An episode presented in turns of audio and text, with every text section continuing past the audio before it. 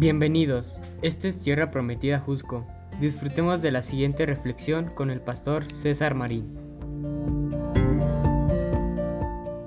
Y el tercer motivo, el tercer motivo que tiene Dios para ti, para mí, y que te va a encantar es que Dios está de parte tuya, no en contra tuya, aunque a veces piensas todo lo contrario, porque las circunstancias de la vida vienen a pegarte una tras otra, tras otra, tras otra, y como dice el dicho popular, y no sé si sea mexicano, ¿verdad?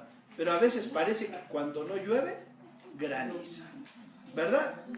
Y entonces lo primero que piensa el ser humano es que Dios tiene algo contra mí, que Dios la trae conmigo. Incluso hasta tenemos los mexicanos algunos refranes. Ya pídele a Dios que te levante qué? El castigo. Esa es la mentalidad que tenemos.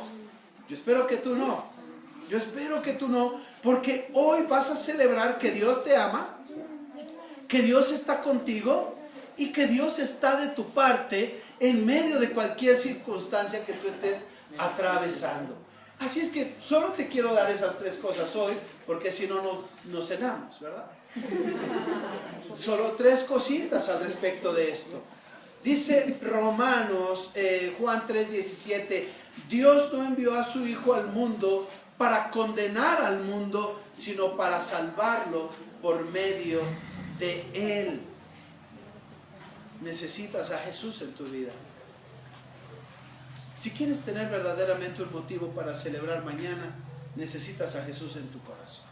Necesitas a Jesús en tu vida completa. Y que tú le digas, Señor, yo quiero celebrar, celebrar que tú me amas, que tú estás conmigo, que tú estás de mi parte. Pero para que eso suceda, Jesús, yo necesito que vengas a morar, a habitar en mi vida, en mi corazón.